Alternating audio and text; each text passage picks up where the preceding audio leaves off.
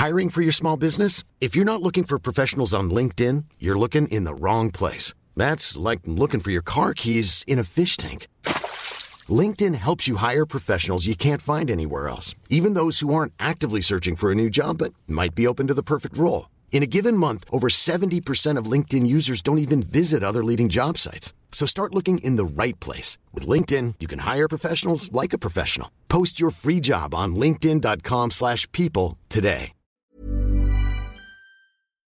Bonsoir à tous, ravi de vous retrouver pour Face à Mathieu Boccoté. Cher Mathieu, bonsoir. Bonsoir. Bonsoir à vous, Arthur de Vatrigan. Bonsoir. Émission exceptionnelle ce soir et à émission exceptionnelle, un invité euh, exceptionnel, Charles Gave. Bonsoir. Bonsoir. Vous êtes euh, économiste, auteur de La vérité vous rendra libre. Euh, Mathieu Boccoté, pourquoi avoir invité ce samedi soir Charles Gave? Alors, parce que nous sommes dans un temps de l'année où il est possible de prendre un peu de recul sur l'actualité qui nous dévore toujours et de jeter un regard plus large en surplomb, non seulement sur les événements, mais sur les dernières décennies que nous avons traversées. Et c'est l'occasion de le faire avec Charles Gave qui publie La vérité vous rendra libre. Charles Gave, bonsoir. Bonsoir. Alors, une question première. On vous connaît, ceux qui vous connaissent, vous connaissent à la fois la manière d'un financier euh, d'exception qui a plus que réussi dans ce domaine, mais qui a décidé depuis un bon moment de s'investir dans la vie publique et, euh, et non seulement pour donner des conseils sur l'économie, mais plus largement pour réfléchir sur l'état de la société et prendre position dans la vie publique. Donc, qu'est-ce qui vous a poussé vers cette euh, vocation intellectuelle alors que votre carrière vous conduisait tout ailleurs? Ben, c'est une très bonne question. La réponse est difficile à donner, mais je vais essayer d'en trouver une, parce que je ne manque pas d'agilité intellectuelle quand je suis sous pression. C'est la condition pour survivre dans les marchés financiers. Mais je vais vous répondre comme ça. C'est qu'il me semble, pour des raisons qui m'échappent, que je suis capable de voir des choses que le reste du monde ne voit pas un peu avant eux. C'est-à-dire que j'ai reçu ce don de voir que le, le roi est nu. D'accord. Et donc, euh, je me suis rendu compte que le seul endroit où on pouvait utiliser cette capacité de façon rentable, c'est les marchés financiers, parce que là, ça vaut de l'argent. Alors qu'ailleurs, ça vaut que des ennuis. hein. C'est, euh, comme vous avez pu le remarquer en France. Ben, euh, justement, je vous relance sur ça. Vous dites c'est euh, un don, mais n'est-ce pas aussi une question de courage? C'est-à-dire, souvent, des choses sont vues, mais dans la vie publique, à tout le moins, elles sont tues. Parce que le prix à payer pour les dire est très élevé. Oui, mais il y a dans là, si vous voyez quelque chose un peu avant les autres dans les marchés financiers, c'est pas un prix que vous payez, c'est que vous touchez des grosses rentes. Donc, si vous voulez, vous êtes payé pour développer ce don. D'accord. C'est à peu près le seul endroit. Donc c'est ce que j'ai fait toute ma carrière. Et puis, assez rapidement, il y a à peu près une dizaine d'années, euh, euh, j'avais recréé dix ans avant une autre société avec mon fils, avec une seule condition, c'est que ce soit lui le patron et pas moi, parce que, euh, je ne sais pas si vous avez remarqué, mais avoir un fils qui travaille pour vous, c'est pas une bonne idée. Mais quand vous avez un père qui travaille pour son fils, le fils considère que le père est un actif, donc il, le ménage. Il n'attend pas qu'il meure pour devenir le boss. Donc c'est une, c'est une, c'est une énorme progression intellectuelle. Donc j'ai fait ça avec mon fils, et c'est lui qui dirige la boîte. Et puis à 7-10 ans, j'ai décidé de rentrer en France parce que je voulais pas mourir euh, dans un hôpital à Los Angeles ou à Hong Kong, si vous voulez. C'était euh, si le bateau France coulait, je voulais être sur le pont Euh, ou dans la cave, ça m'était égal, mais je voulais être là, quoi. Et puis euh, j'ai une fille tout à fait charmante que vous connaissez, je crois d'ailleurs, Emmanuel, et qui m'a dit, ben, écoute, je vais créer un, un institut de réflexion pour toi, on appellera l'Institut des libertés, j'ai dit d'accord. Et euh, on a créé ça. Et j'ai décidé que dans le fond, de mettre ce talent à la disposition de ceux qui voudraient bien me lire ou m'écouter. Sans que ce soit pour aucune raison financière. J'avais gagné suffisamment d'argent dans ma vie pour ne pas avoir de soucis. Et donc j'ai dit, ben, je vais parler aux gens librement, comme dans le fond je parle à mes clients. Et puis c'est à eux de décider si ça les intéresse ou pas. Et à ma grande surprise, euh, d'abord, mon petit billet du lundi que j'ai écrit euh, est lu par 20 000 ou 30 000 personnes, ce qui paraît-il est considérable. Et surtout, euh, quelques années après, il y a deux petits jeunes qui sont venus me voir qui m'ont dit on va vous interviewer. J'ai dit d'accord. Et j'ai fait 300 000, 500 000, 1 million de vues. Je me suis dit c'est pas normal qu'un type comme moi, que personne ne connaît, qui parle de trucs plutôt rasoirs, quoi, la finance, etc., soit euh, vu comme ça, c'est-à-dire que ce, peuple, le peuple, le peuple français, souffre énormément du fait que plus personne ne lui parle. Il y a une espèce de mutisme des classes dirigeantes qui, qui utilisent un langage codé et qui n'explique plus le monde. Un homme comme De Gaulle parlait aux gens, un homme comme Pompidou parlait aux gens et savait leur parler parce qu'il faisait partie du peuple quelque part. Giscard se donnait du mal, bien qu'il soit un technocrate, il essayait, mais depuis, on ne leur sert que des mensonges. Et donc, vous avez un demande de, de, dialogue dans ce peuple qui dépasse l'entendement. Et nous reviendrons dans un instant sur un élément central de votre propos, c'est la critique des élites, la critique d'une décomposition des élites. Mmh. Mais première, euh, autre question, cela dit en lien avec la première, vous dites je veux m'investir dans l'espace public pour dire une vérité que personne n'ose dire, ou à tout le moins pour dire le réel tel que je le vois et que personne ne l'aperçoit. Quelle était cette vérité première au moment de vous engager publiquement que vous vouliez exprimer, que vous vouliez, dont vous vouliez témoigner? La première, c'est que dans les marchés financiers, c'est encore plus vrai que partout ailleurs, c'est qu'il n'y a que la liberté qui permet la prospérité et l'indépendance. C'est-à-dire que les sociétés, vous avez deux sortes de sociétés, les sociétés qui sont fondées sur la compétence et les sociétés qui sont fondées sur l'obéissance. Et les sociétés fondées sur l'obéissance veulent toujours dévorer celles qui sont fondées sur la compétence parce que la compétence les emmerde. C'est effrayant. Et donc, j'ai essayé, je, je, plaide pour une société de compétences, pas pour une société d'obéissance. Alors nous basculons sur une question centrale pour vous, la question des élites. Vous nous racontez dans ce livre, mais plus largement dans vos interventions nombreuses, vous nous racontez, vous me direz si je décris bien les choses, mais une prise de pouvoir dans le monde occidental depuis quelques décennies par une technostructure qui a confisqué progressivement le pouvoir et qui par ailleurs ne sait pas quel usage en faire, sinon à son usage personnel. Est-ce que c'est une description correcte et si oui, comment ça s'est passé? Ben ça c'est une description correcte et ça s'est passé de façon assez curieuse, c'est-à-dire que pour vaincre ce que j'appelle l'empire du mal, ce que Reagan appelait l'empire du mal, vous savez, c'est-à-dire le communisme, il fallait une structure de pouvoir qui soit à peu près aussi vicieuse que le communisme. Parce que vous ne vous battez pas innocemment contre des gens comme ça. Quoi. Et donc, ce qu'avait dit Eisenhower dans son dernier discours, euh, c'est qu'il avait dit il y a une espèce de masse qui est en train de se créer aux États-Unis qui est extraordinairement dangereuse. C'était le complexe militaro-industriel. Et une fois qu'ils ont gagné, ils avaient le choix soit de dire ben, merci beaucoup, on a gagné, on se retire, on réduit les forces armées de, de tiers, etc. Je vous signale que par exemple Poutine avait demandé à faire partie de l'OTAN, ce qui aurait été une, très belle manœuvre d'inclure l'OTAN dans le. Ça aurait permis une espèce de condominium intéressant russe. L'Allemagne aurait pu se développer avec la Russie. Enfin, il y avait des avantages. Ça a été refusé violemment par les Américains. Et donc, cette, cette structure, c'est dire, c'est donner comme mission si vous avez entendu dire Védrine dire que les États-Unis étaient devenus l'hyperpuissance, ça a été d'essayer de maintenir les États-Unis comme l'hyperpuissance le plus longtemps possible. Et à tout prix? Et à tout prix. Quel que soit le coût, quels que soient les crimes, quel que soit tout ça. Et euh, on l'a vu, c'est ce qu'ils ont fait depuis. Avec, ils, ont pris le, ils ont pris le pouvoir. Et il y a trois ans à peu près, il y avait, je ne crois pas un seul gouvernement européen qui n'ait été exercé par un Young Friend of America. Vous savez, les, les Young Leaders. Les Young Leaders of America. Il n'y en avait pas un. Tous les gouvernements étaient exercés par et c'est ce qui avait permis au patron de Davos de dire nous sommes au pouvoir partout. Donc, je ne dis pas que c'est un complot, je dis que c'est une réalité. Arthur de Vatrigan, sur les élites européennes, justement. Bah, justement, sur les élites européennes, euh, quel est leur intérêt? Alors là, vous dites qu'elles sont adossées ou soumises euh, volontairement euh, à, l'Empire américain. Quel est leur, leur intérêt? Ils ne pensent pas forcément tous la même chose. Ils n'ont pas forcément tous des intérêts personnels ou même nationaux en fonction des élites qui appartiennent à tel ou tel pays. Quel est leur intérêt commun là-dedans? Quel est l'intérêt? C'est une bonne question, mais mettons, ils ont sans doute été tous, tous nourris au lait de, de Jean Monnet. C'est-à-dire que Jean Monnet pensait très profondément que la cause de toute guerre, c'était la nation.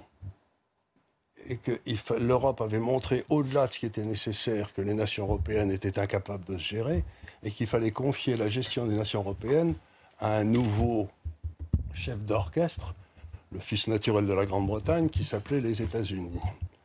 Et donc, fondamentalement, ce sont des gens qui ont une caractéristique commune, c'est qu'ils détestent leur pays fondamentalement, ils sont tous des gens qui détestent leur pays. Est-ce que, la formule n'est pas, oui. est-ce que la formule n'est pas trop brutale? Est-ce qu'on pourrait dire indifférent à leur pays ou qui considèrent leur pays est dépassé? Ils le détestent. Ils le détestent. Ils pensent que la patrie, l'endroit où vous avez enterré votre père, est une notion qui est complètement dépassée, qui est ringarde et qu'il faut aller vers une espèce de gouvernement mondial. Si vous voulez, l'archétype de ce genre de personnes, c'est Attali, quoi. Mais vous dites euh, qu'ils détestent leur pays par crainte de la guerre. C'est-à-dire, c'est pas détestent pas le, le, le, le concept philosophique euh, de, de, ou historique d'une nation, ils le détestent par crainte de la guerre. Il leur, il leur, il pas un bon sentiment, si on, si on veut leur trouver des qualités. Mais je ne suis pas du tout d'accord avec vous, parce que euh, il y a eu des guerres nécessaires. La guerre n'est pas un mal absolu tout le temps. C'est quand vous êtes tombé, quand, quand mon père s'est battu contre le nazisme en 41, en devenant gaulliste, il n'avait pas l'impression de faire une mauvaise guerre. Donc il y a des moments où il faut savoir se battre. Or, si vous dites je ne me battrai pas, quel que soit ce qui m'arrive et ce qui arrive à mon pays, vous, vous montrez de façon très nette que vous haïssez votre pays. Alors, vous nous racontez l'histoire d'un double assujettissement, si je comprends bien. Oui. Le premier, c'est d'abord celui des élites européennes aux, aux États-Unis au sens large, oui. mais aux États-Unis, vous avez évoqué avec raison Eisenhower, on pourrait dire qu'une partie du peuple américain est lui-même euh, aliéné. Ah, c'est la première victime. Le Donc, peuple américain dans son ensemble est la première victime de ce complexe militaro-industriel. Absolument, c'est évident. Et qui, qui, a été remplacé par qui a été complexe militaro-industriel et maintenant auquel vous pouvez rajouter un complexe euh, pharmaceutique et, et chimique. C'est-à-dire que vous savez que la question que vous posez quand vous regardez le congrès des États-Unis, c'est est-ce que celui-là a été acheté par les fabricants d'armes ou par les fabricants de médicaments? C'est ça la grande question. Quoi. Mais alors, dans ce portrait de, de l'élite américaine, mais plus largement. Euh, c'est pas l'élite, c'est les gens au pouvoir. À quelle distinction faites-vous entre l'élite et le, les gens au pouvoir? Bah, euh, bah, bon, l'élite, si vous voulez, c'est les gens qui. Euh, qui se font suivre, qui sont suivis sans contrainte. Donc, on une conception normative de l'élite plutôt que descriptive ici. Voilà. C'est que je vois, par exemple, dans toute ma carrière, j'ai vu des gens que dans une entreprise, et aussi curieux que ça paraisse, tout le monde se rendait compte que c'était lui qu'il fallait suivre. L'autorité naturelle du leader. L'autorité naturelle du leader. Et ça, c'est une réalité très, très, très profonde. Et puis, vous avez des gens qui vous, que vous suivez parce que sans ça, vous terminez en tôle ou, ou, ou avec une balle entre, dans la nuque. Quoi. Et ça, c'est pas le même genre de, de, de fidélité. Et donc aujourd'hui, les gens qui gouvernent les États-Unis sont de la deuxième catégorie, oui, et de la France aussi d'ailleurs. Alors je reviens sur l'Europe un instant parce que ça me semble fondamental. Le, on pourrait dire qu'il y a les élites politiques au sens descriptif, traditionnelles en Europe, oui. la classe politique. Mais est-ce que depuis une trentaine d'années, on n'a pas vu se développer au niveau de l'Union européenne des élites, alors vous me direz peut-être la comparaison est exagérée selon vous, vous me direz, mais des élites qui font penser un peu aux anciennes élites soviétiques, c'est-à-dire qui gèrent une forme d'empire bureaucratique désincarné, qui cherchent à avoir la, la, souveraineté la plus limitée pour les nations et à dépasser les nations. Est-ce qu'il n'y a pas une forme de parenté qui est possible entre ces deux types de, de classes dirigeantes? Oui, et c'est exactement ce qui se passe, et vous le décrivez fort bien. C'est-à-dire que pour euh, détruire une nation, la première chose qu'il faut détruire, c'est son droit. Enlever, vous savez, le droit à une structure hiérarchique avec la Constitution tout en haut, puis ensuite vous avez les lois, puis vous descendez les normes, puis, etc. Bon c'est la façon de décrire la chose. Et euh, toutes les mesures qui ont été prises depuis euh, bientôt 30 ans, en effet, c'est de rendre le droit européen supérieur au droit national et la jurisprudence européenne supérieure aux jurisprudences nationales. C'est-à-dire qu'en abdiquant notre souveraineté juridique, nous abandonnons aussi toute souveraineté politique. Je vous donne un exemple. Je me suis laissé dire par un très bon spécialiste de la chose que si on faisait un référendum, par exemple, sur l'immigration, que certains semblent demander, eh bien la Cour constitutionnelle pourrait décider que ce n'est pas un sujet qui, est prêt, qui, qui peut prêter un référendum. Donc vous voyez très bien que nous sommes tombés sous une espèce de gouvernement des juges qui sont nationaux et internationaux, et qui ont tous le même but, c'est d'enlever la souveraineté du peuple pour le remplacer par la souveraineté de la loi que eux font, mais que personne ne contrôle. C'est-à-dire, moi, je suis pour la souveraineté de la loi, mais de la loi qui vient du peuple, pas de la loi qui vient d'une cour de justice européenne qui est remplie d'anciens magistrats communistes. Alors, vous nous faites de ce point de vue le portrait. il y a un mot qu'on utilise souvent pour parler de la Russie, c'est les oligarques. Oui. Mais à vous lire, j'ai l'impression que les véritables oligarques, on les retrouve aussi, ou peut-être surtout, en Occident. Oui. C'est exactement ce qui se passe. Parce que le but de tout homme d'affaires qui réussit, il fait des profits. ce qui est un mot qui est mal vu, mais enfin, ça dit ce que ça veut dire. Mais le but de tout homme d'affaires qui a réussi, c'est d'essayer de transformer son profit en rente. C'est-à-dire de faire disparaître le risque dans le système. Et tout ce que font les hommes d'affaires aujourd'hui, les grands GAFA, etc., c'est de s'appuyer sur l'État pour essayer de tuer la compétition et transformer leur profit en rente. Et donc, on a, aujourd'hui une alliance de fait entre ces immenses sociétés et les États. Vous direz du bien de moi, et je vous empêcherai tout concurrent de vous. Euh, et ce qui s'est passé, c'est, je dis tout ça en plaisantant, l'Union soviétique a été tuée par Solzhenitsyn, qui d'un seul coup a montré, paf, qu'ils étaient illégitimes. Et aujourd'hui, le nouveau, le nouveau Solzhenitsyn, c'est Elon Musk, qui d'un seul coup, en rachetant Twitter et en montrant les saloperies qui se passaient dans Twitter avec l'État, le FBI, la CIA, etc., a montré au monde entier que tout ce qu'on nous racontait, c'était du pipeau, qu'il y avait une information dirigée, qu'il y avait une politique qui n'était pas libre, etc. Donc, La comparaison est un peu forte, cela dit. Solzhenitsyn, Elon Musk? Oui, Solzhenitsyn, il a porté le, débat à l'endroit où ça faisait mal, c'est-à-dire le, Parti communiste comme euh, clé de voûte du prolétariat, donc c'est ce qu'il a montré que c'était faux. Là, Elon Musk, il porte le débat là où ça fait mal, le pognon il les attaque au cœur de leur force, c'est-à-dire le pognon que vous gagnez n'est pas légitime. Et c'est exactement la même démarche. Arthur de Vatrigan.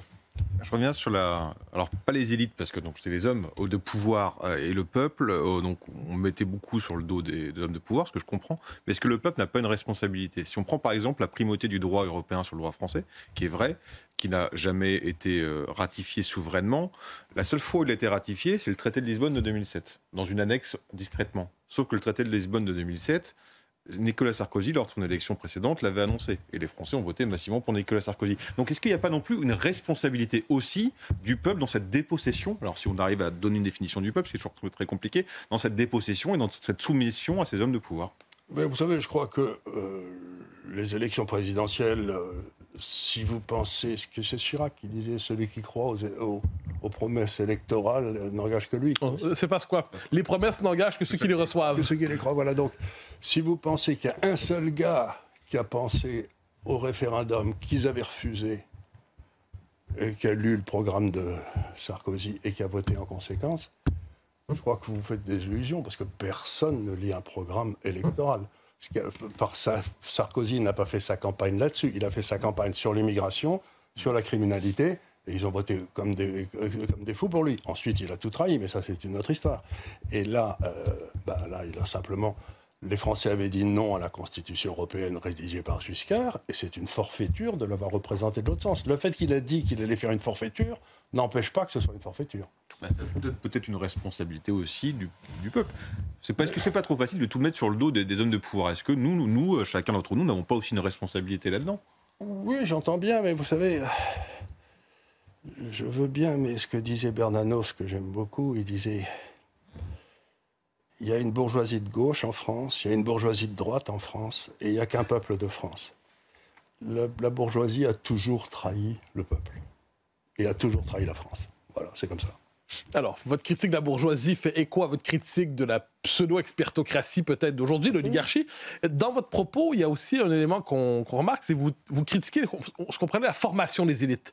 Les élites au sens descriptif, euh, j'entends. Donc, elles exercent un grand pouvoir, mais vous nous dites qu'elles sont incompétentes. Et elles sont incompétentes en partie parce qu'elles ont des schèmes mentaux décalés par rapport au réel, et en partie parce qu'elles sont mal formées. Est-ce qu'il y a un, défaut un déficit de formation euh, intellectuelle, philosophique chez nos, chez la, dans la classe dirigeante occidentale aujourd'hui? Pas, pas, vraiment, parce qu'elles sont formées pour ceux euh, pour lesquels elles ont été formées. Je m'explique, c'est que dans une situation, dans une euh, nation, mettons, vous avez trois niveaux. Vous avez le peuple, qui se dépatouille comme il peut, qui essaye d'élever ses enfants, d'avoir de quoi bouffer dans le frigidaire, enfin, voyez, bref. Puis vous avez ceux qui gèrent l'État, qui est une machine extraordinairement compliquée, et qui ont des caractéristiques communes, c'est qu'ils ont une mémoire de cheval pour apprendre des trucs qui n'ont aucun intérêt, aucun caractère pour continuer à faire ce qu'on leur dit, et qui ne veulent jamais prendre un risque, sinon ils ne seraient pas fonctionnaires. Et depuis les années Giscard, la fonction administrative en France a pris le contrôle de la fonction politique, pour laquelle ils ne sont pas formés. La fonction politique, c'est l'endroit où le roi est foudroyé quand il se trompe, c'est Pétain. Et donc, ce que j'essaye de dire, c'est que nous avons aujourd'hui cette fonction politique qui a été capturée, on sait tous comment, par l'intermédiaire d'un vote. Aujourd'hui, par exemple, Juppé, le premier, le, premier a, a pris sa retraite d'inspecteur général des finances. Quand on a allongé la durée de la retraite de deux ans, donc il l'a pris tout de suite, et il continue à toucher sa retraite de député, sa retraite de ministre, sa retraite de maire de Bordeaux, sa retraite de président du conseil général, etc. Et s'il était battu aux élections, il retournait dans son corps d'origine, l'inspection des finances, pour attendre l'élection suivante. Donc il n'y a aucun risque à, faire de la politique si vous êtes un fonctionnaire. Je me si permets vous êtes un charcutier, vous ne pouvez pas. Je me permets de décentrer le, propos de Juppé un instant pour le, généraliser un peu. Donc ce que vous nous dites, en France, mais je crois que c'est plus en France qu'ailleurs, c'est que la, classe administrative, en fait, a un privilège immense si elle veut faire de la politique, ce qui n'est pas le cas des gens Sans qui viennent... De risque. Alors que ceux qui viennent du privé, ceux qui viennent des autres domaines de la... de la politique sans prendre de risque. Moi, ce, qui que j'essaie toujours d'analyser, c'est le rapport entre le risque-prix et la rentabilité. Par exemple, il y a un économiste américain qui s'appelait Gary Baker, qui était de l'école de Chicago, qui a montré il y a très longtemps que quand le crime paye, compte tenu des risques que vous prenez quand vous êtes criminel, ben, il y a beaucoup de criminels. quand le crime ne paye pas, il y en a beaucoup moins. Donc là, dans le cas de la politique française, il n'y avait aucun risque à faire de la politique si vous étiez dans toutes les grandes démocraties du monde, la Grande-Bretagne, l'Allemagne, euh, etc. Le, haut fonctionnaire est non éligible. Il nous reste une minute et on reviendra ensuite sur Becker et d'autres auteurs. Mais fondamentalement, quelle est la différence alors entre le général de Gaulle, Pompidou, quelques figures comme ça, peut-être Philippe Séguin, j'y vais par une figure de tendresse pour moi, et les politiques que vous dénoncez? Ben, C'est-à-dire que ce que cherchent ces politiques, c'est le pouvoir sans la responsabilité. Et des gens comme De Gaulle, comme Pompidou, comme Seguin, ils voulaient ramener la responsabilité au niveau du pouvoir, en particulier par le référendum. Mais tous ces gens-là, maintenant, ils n'ont qu'une idée, c'est d'empêcher le référendum d'arriver. La seule porte de sortie pour la France aujourd'hui, c'est le référendum d'initiative populaire, pour que le souverain soit maître de l'ordre du jour à nouveau. Et c'est ce qu'ils refusent par-dessus tout, parce qu'ils savent qu'ils sont cuits. Vous connaissez le nom d'un politicien suisse? Euh, Christophe Blocher. Ah ben vous êtes le premier qui m'en donne un, tiens. Parce que d'habitude, personne ne sait. c'est le pays qui marche le mieux au monde. le fait qu'on ne connaisse pas le nom d'un politicien suisse explique peut-être pourquoi ça marche. La publicité, on revient dans un instant, toujours avec vous, Charles Gave, pour la suite de Face à Mathieu Bocoté.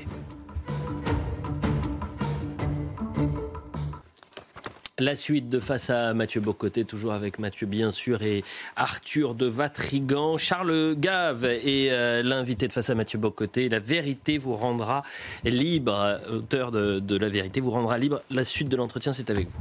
Alors, tout juste avant la pause, vous avez évoqué la figure d'un grand économiste, Gary Becker. Et euh, ceux qui vous lisent depuis longtemps savent que vous portez une attention particulière, vous avez une affection particulière pour certains grands économistes libéraux qui ne sont pas que des économistes, mais aussi des philosophes. Euh, Milton Friedman, Thomas Sowell, euh, Friedrich Hayek, Bertrand Jouvenel, si je ne me trompe pas, qui lui n'était pas économiste, cela dit. Quel, de, de, tous ces auteurs, peut-être en ai-je oublié un, que nous apportent les auteurs auxquels vous faites souvent référence? Qu'est-ce qu'ils représentent? Parce que ce ne sont pas des auteurs au cœur du débat public français. Alors, l'économie, euh, c'est devenu une drôle de chose, c'est devenu une espèce de mélange entre les mathématiques et l'astrologie, ce qui n'a aucun intérêt. L'économie a commencé au 18e, euh, même à la fin du 17e avec Locke, et c'est une branche de la logique, qui est une branche de la philosophie. Donc j'ai toujours eu une passion pour les économistes qui raisonnait de façon logique, mais pas inhumaine, hein, mais logique, et qui expliquait comment l'homme fonctionnait dans la réalité. Et donc c'est l'envers de l'homo economicus. Donc si vous lisez un Thomas Sowell, vous lisez un homme qui a vécu, qui a senti, qui a souffert, qui est monté, qui a compris, qui s'est trompé, qui est revenu. Et je trouve ça passionnant. Alors que quand je lis euh, un économiste de l'OCDE qui fait tourner des modèles mathématiques qui se trompent tout le temps, ça n'a aucun intérêt. Quoi. Ah, c'est important ce que vous dites. Donc, les grands économistes. sont des philosophes. Et contestent le modèle de l'homo economicus. Complètement. Tous. On pourrait dire que les grands économistes sont alors en décalage avec les grandes institutions économiques contemporaines. Mais les grandes institutions économiques contemporaines ont été faites à partir d'une théorie économique qui est débile, qui est celle de la mesure de la création de richesse par le PIB. C'est une imbécilité, puisque vous prenez le PIB. Si vous et moi faisons une transaction, que je vous vends à 15, que j'ai mis 10 à fabriquer. Donc je crée une plus-value de 5, donc une valeur ajoutée de 5. Si on ajoute toutes ces valeurs ajoutées dans le système, ça va me donner le PIB du secteur privé, ce qui est à peu près juste. Mais comment calcule-t-on le PIB du secteur public? Ben, C'est tout simple, vous prenez les salaires payés par le secteur public. Et donc, aujourd'hui, si le PIB monte, vous embauchez 500 000 fonctionnaires de plus, ça va faire monter le PIB, mais ça va faire baisser la liberté. Tandis que dans la transaction trouvée avec moi, les deux transactions étaient volontaires. Donc le seul, le seul intérêt, mais par contre, vous avez un Sarkozy qui, quand il y a eu la grande crise, a réussi à faire baisser Bah. le pays, a réussi à faire monter le PIB de 0,5 en, en- faisant des dépenses étatiques monstrueuses. C'est ce que l'autre a fait pendant. euh, Mais vous, vous êtes sévère sur Nicolas Sarkozy, par exemple. Certains diront, et plusieurs le disent, qu'il il a réussi à sauver un système qui sinon se serait effondré. Mais depuis le temps qu'on m'explique, c'est comme les États-Unis qui interviennent dans tous les pays du monde parce qu'il y a des génocides. Euh, c'est le système qui va s'effondrer, le système est beaucoup plus résilient que les gens ne veulent bien lire. Si on laisse les gens libres, les systèmes s'effondrent rarement. Le seul système qui s'est effondré moi, dans ma vie, c'était un système où il n'y avait aucune liberté, c'était l'Union soviétique. Donc foutez la paix aux gens, les systèmes s'effondreront jamais. Alors, je reviens sur les économistes que vous avez évoqués, euh, parce qu'il y a quelque chose de... bon, on, est, on évoquait Sowell. Euh, une autre figure qui est présente dans vos, dans, dans- dans vos textes, c'est euh, Milton Friedman. Oui. Milton Friedman qui a eu bonne réputation aux États-Unis et ailleurs dans les années 80, 70, 80, aujourd'hui un peu oublié, présenté comme une figure un peu caricaturale de ce qu'on appelle à tort le néolibéralisme. Que représente pour vous une figure comme Milton Friedman et pourquoi faudrait-il le relire aujourd'hui? D'abord, je vais vous dire un truc qui est un peu, un peu idiot, mais pas tellement. C'est que notre, période aujourd'hui manque cruellement du sens de l'humour. Tous les types qui sont là, ils sont emmerdants. Ils sont ennuyeux, et ils sont tellement ennuyeux qu'ils vous ils veulent vous empêcher de dire des bêtises. Or, dans une bêtise, il y a souvent beaucoup plus de vérité que dans des propos très ennuyeux et très longs. Et quand vous passiez du temps avec Milton Friedman, il était marrant comme tout c'est lui, si vous voulez, qui a eu cette formule que je cite tout le temps. Il disait si vous payez les gens ne rien foutre, et si vous taxez ceux qui bossent, faut pas s'étonner si le chômage augmente. Écoutez, c'est merveilleux, quoi. Tout est dit. Et donc, il en a eu comme ça. euh, il m'a posé une, un jour une question qui m'a aussi fait pleurer de rire. Elle m'a dit Charles, quelle a été? La pire invention jamais faite aux États-Unis Je savais que c'était une connerie. Je lui ai dit Je sais pas. Il m'a dit C'est l'air conditionné. J'ai dit l'air conditionné, pourquoi l'air conditionné? Il m'a dit parce qu'avant l'air conditionné, les politiciens restaient trois mois à Washington, maintenant il reste 12 mois. Donc, il, était, il avait un- un- un- une capacité théorique, mathématique, il a fait des travaux dans les statistiques, etc., qui sont extraordinaires. Il y a un théorème de Friedman dans les statistiques, mais en même temps, il était marrant. C'est-à-dire qu'il il avait de l'esprit, il se moquait de lui-même. Et ce manque moi, je crève du- de, de l'ennui des, des- des- des- quand, je vais, euh, quand je lis ou que j'écoute un autre économiste, je me dis, mais plein Dieu, qu'est-ce qu'il est emmerdant 9 fois sur 10, pas toujours. Arthur de Vatrigan, sur ce- à la suite? Sur, euh, ouais, vous posez une question euh, précise, sur un cas précis. Vous définissez comme libéral, vous définissez, comme patriote. Il n'y a pas très longtemps, on a entendu le débat de la préférence nationale. Il y a une préférence nationale qui existe en France depuis très longtemps qu'on appelle l'exception culturelle française. L'exception culturelle, je rappelle à nos spectateurs, c'est la radio et la télé qui contraint, euh, qui contraint par l'État de diffuser au moins 40% de leur contenu en langue française. Et pour le cinéma, il y a une taxe qui s'appelle TSA qui ponctionne 10%, 10,7% du prix du billet pour le reverser au CNC, Centre national cinématographique, qui va permettre de financer uniquement la, production cinématographique française. Donc vous, qui êtes à la fois libéral et patriote, quel est votre avis euh, sur cette exception culturelle française? Bonne ou mauvaise idée? Bah, moi, je vais vous répondre de façon très simple. Euh, pour la première fois, je crois, depuis 10 ou 12 siècles, oui, 10 siècles, allez, nous n'avons plus un seul grand intellectuel français. Quand j'avais, j'étais jeune, il y avait Raymond Aron, il y avait Sartre, il y avait Jouvenel, il y avait Camus, ça grouillait, il y avait René Girard, ça grouillait. Et puis, on a créé le ministère de la Culture, et en l'espace de 20 ans, le grand intellectuel a été bouffé par les fonctionnaires qui n'ont qu'une idée, c'est de se débarrasser des types qui ne sont pas comme tout le monde. Le peuple sait reconnaître un type qui n'est pas comme tout le monde. Le fonctionnaire de la culture l'enverra finir sa vie dans le Gers, au fond, au fond, au fond d'un. Et donc, ce que j'essaye de dire, c'est supprimons tous ces trucs-là et on retrouvera des grands intellectuels et on retrouvera. Quand le cinéma français dans les années 30, le meilleur cinéma français, ça a été pendant la Seconde Guerre mondiale. Et ils n'étaient pas bien libres. hein. Mais Et donc c'est extraordinaire. La liber- de la liberté naît le succès. De la subvention naît la médiocrité. Parce que ce que vous oubliez de dire, c'est qu'on fait, on finance des films français avec les résultats des films américains que les gens vont voir pour financer des films français que personne ne va voir. Donc, ça me paraît pas. Une, ça, permet de, vivre à des tas de gens qui ne sont pas compétents, mais ça ne donne pas un grand cinéma français. Est-ce qu'il n'y a pas une extrême sévérité dans votre propos? Je m'explique. Qu'il y a un abaissement du niveau intellectuel, je pense que tous peuvent en convenir aujourd'hui. Hmm? Mais si je pense par exemple à un Marcel Gauchet, simplement, un Pierre Manant, un Philippe Prénaud. Mais il a quel âge? Ah oui, effectivement, ils sont pas tout jeunes. ils, ont fait leurs études avant le ministère ah, de J'en conviens, mais alors, mais alors, mais on peut dire que la France porte encore en elle, ah, parce que ça fait de grands intellectuels qui correspondent probablement à vos attentes, mais, qu'elle n'est plus capable d'en produire, peut-être. Elle n'est plus capable d'en produire, parce que moi, vous savez, avec mon, petit système de YouTube où je, je parle à des gens, j'en ai reçu deux ou trois récemment qui avaient 30 ans ou 35 ans, qui étaient prodigieux. Et je me suis dit, mais comment se fait-il que ces gars-là, personne ne leur parle, personne. Ils ont écrit un livre qui était prodigieux. Et je me suis dit, c'est vraiment. Vous savez, vous avez les créateurs de culture, les diffuseurs de culture et les consommateurs de culture. Et aujourd'hui, le pouvoir appartient aux diffuseurs de culture qui n'ont qu'une idée, c'est de faire une culture pour l'idée qu'ils se font du peuple, qui est basse. Ah, ah, mais, là, vous nommez quelque chose d'essentiel, c'est-à-dire le rapport au peuple. C'est-à-dire, on est dans une époque qui se veut officiellement démocratique, mais qui a probablement la vision la plus, euh, la plus dégradée qu'on peut s'imaginer du peuple. vous, nous dites finalement, euh, nos élites méprisent le peuple alors. complètement. Non seulement elles le méprisent, elles en ont peur. Elles ont peur de quoi? Du peuple. C'est quelque chose que je signale dans mon livre, c'est que j'ai été un jour dans un dîner avec chez des amis, et il y avait un vieux rabbin qui était là. Et là, on a commencé à parler.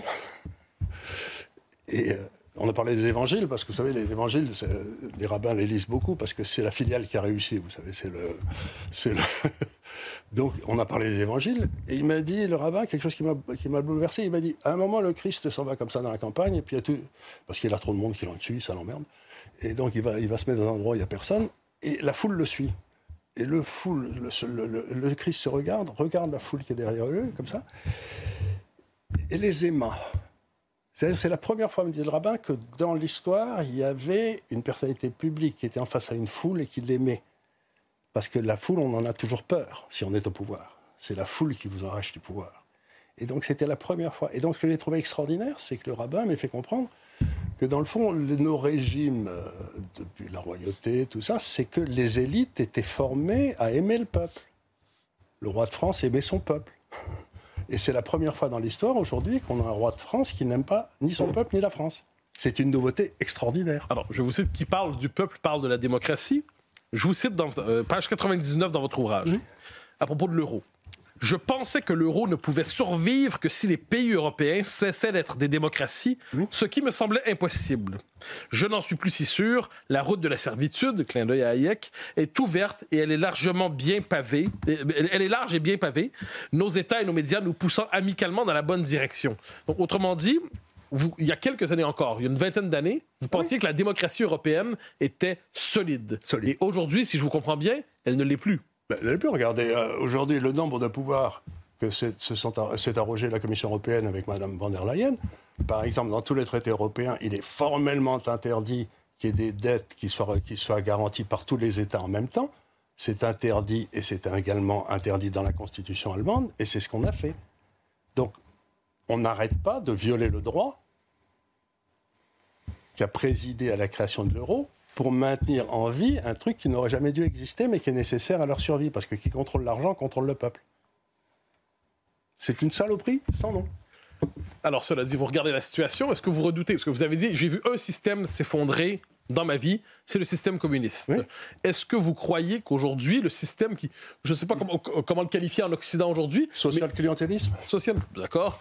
Donc, est-ce que ce système tel que vous le présentez est sur la voie d'un effondrement, d'une décomposition lente? Le social clientélisme va s'effondrer, c'est évident. Alors là, vous posez une question fondamentale, c'est-à-dire vous, vous, prévoyez un horizon où les choses s'effondrent ou basculent. À quoi pourrait ressembler ce que vous appelez cet effondrement? Et ne faut-il pas le craindre? Je me permets de le redire parce que quand un système se décompose, le commun les mortels voit sa vie bouleversée significativement. Significativement, mais c'est un petit peu. Oui, parce que, ce que je, vais vous donner un, chiffre. Je crois que le PIB français fait à peu près 1% du PIB mondial et les dépenses sociales françaises font 9% du PIB.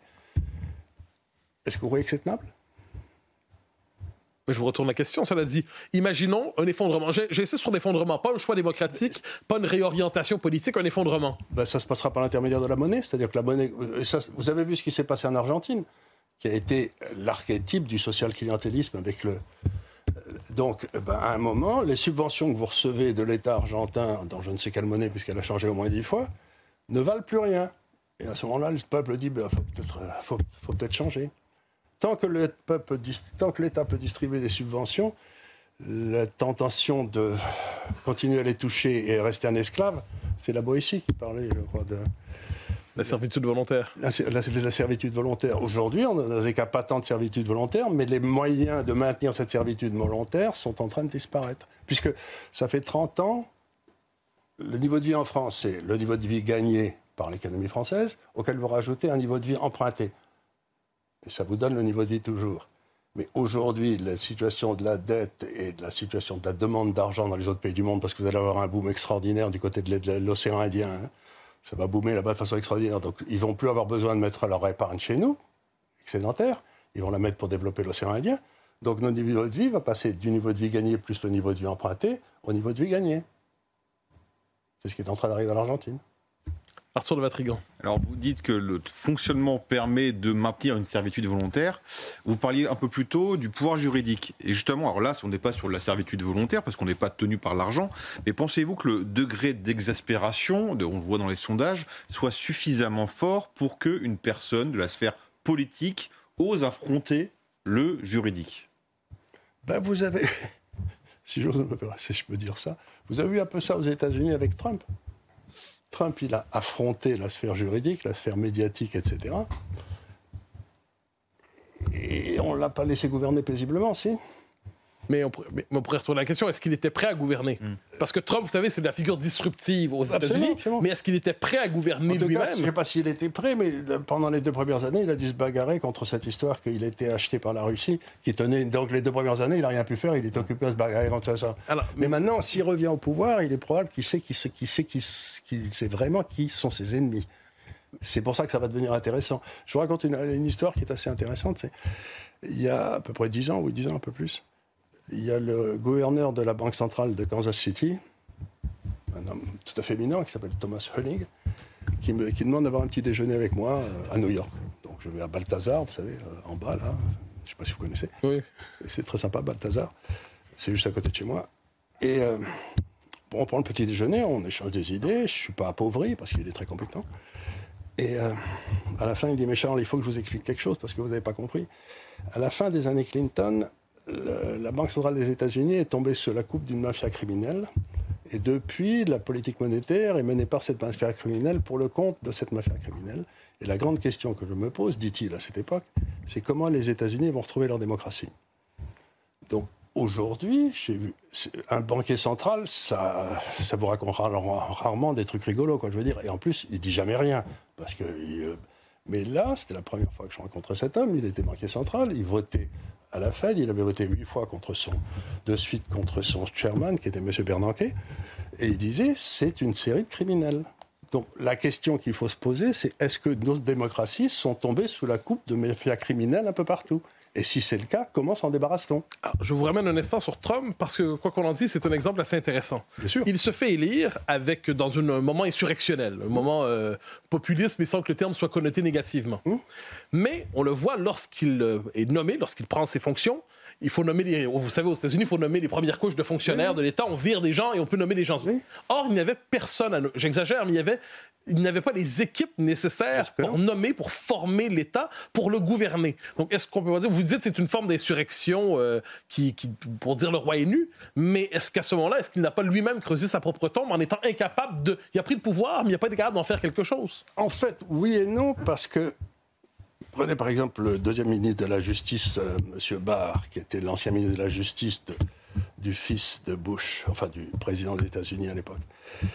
Vous avez toute une série de républicains, comme vous le savez mieux que personne des États-Unis, qui sont ce qu'on appelle des rhinos, vous savez, les Republicans in name only, et qui sont présentés en disant on va faire le boulot, et qui ont trahi. Le Premier ministre de la Justice a complètement trahi Trump, qui était un, un sénateur du sud des États-Unis. Donc, c'est un petit peu comme Sarkozy qui se fait élire et qui trahit en acceptant la Constitution. C'est pas là-dessus qu'il s'était fait élire, même s'il l'avait dit. Et donc, ce qui se passe, c'est que c'est vrai.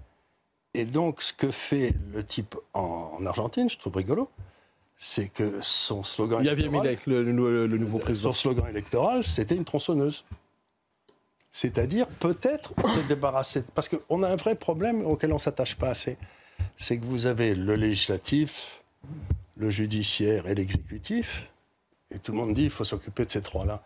Mais le vrai quatrième pouvoir aujourd'hui, c'est l'espèce de monstre de la fonction publique que j'appelle les petits hommes gris, qui sont dans toutes les sociétés de réglementation pour réglementer la finance. Ce qu'on appelle l'État administratif aujourd'hui. L'État administratif, que personne ne contrôle et qui n'a qu'une idée, c'est de voir sa taille grossir.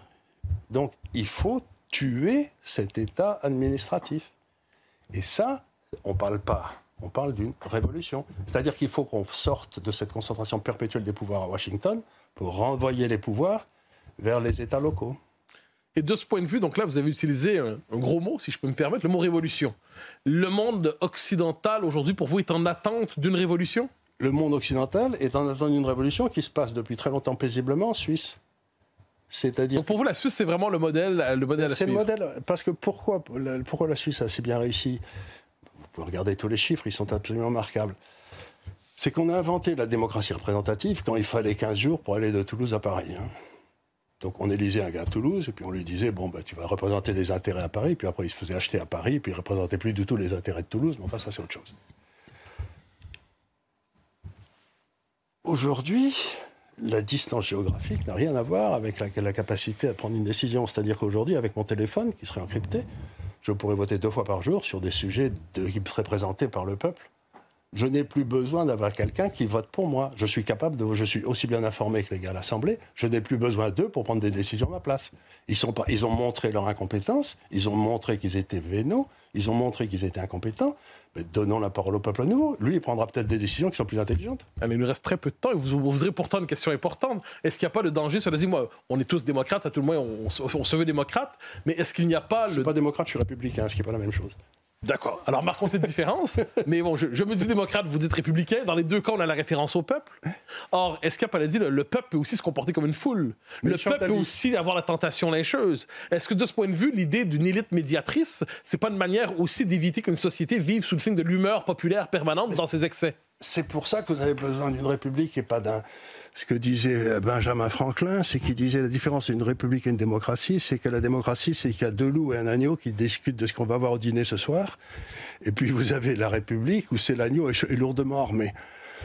Et donc il peut se défendre. Donc la république, c'est que vous avez un certain nombre de textes constitutionnels et qui sont intouchables, sauf avec des majorités à 95%. Et en dessous, vous avez la décision politique au jour le jour, qui peut être prise par des référendums, mais vous avez des, des trucs qui sont intouchables là-haut.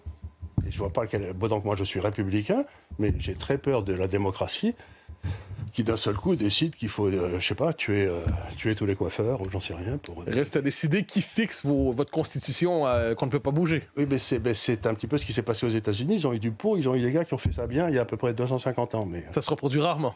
Ça se reproduit rarement, mais c'est pas parce que ça s'est pas produit qu'on doit rester avec des types qui sont nuls. Il nous reste une minute. Alors vous êtes, euh, vous êtes tout le contraire d'un pessimiste. C'est vous croyez. Que... Alors cela dit, quelles sont les marques qui vous font espérer dans les temps présents? En une minute, ce qui vous permet de dire finalement ça ira mieux. Finalement, ce qui c'est que encore une fois, moment est évident, c'est que cette classe qui nous dirige n'a plus rien à dire. Elle n'a plus de projet elle est complètement vide d'idées, vide d'idéal, vide de tout ce qu'on peut penser. Et donc, bah, je crois qu'elle va disparaître simplement parce qu'elle rase tout le monde. Elle fait rêver personne. Et une nation, c'est comme, comme le disait Renan, c'est une volonté de vivre ensemble appuyée sur un imaginaire commun. Or, ils ne veulent pas vivre avec nous parce qu'on sent des pieds. Et ensuite, euh, ils ont ils n'ont pas d'imaginaire commun parce qu'ils ne savent pas ce que c'est que la France, ils n'ont jamais su, ça ne les intéresse pas. Donc il faut revenir au peuple. merci euh, Charles Gave, merci à, tous les deux, euh, Mathieu Bocoté, à Arthur de Vintrigan. L'info se poursuit sur CNews dans un instant. C'est l'heure des pros. Merci.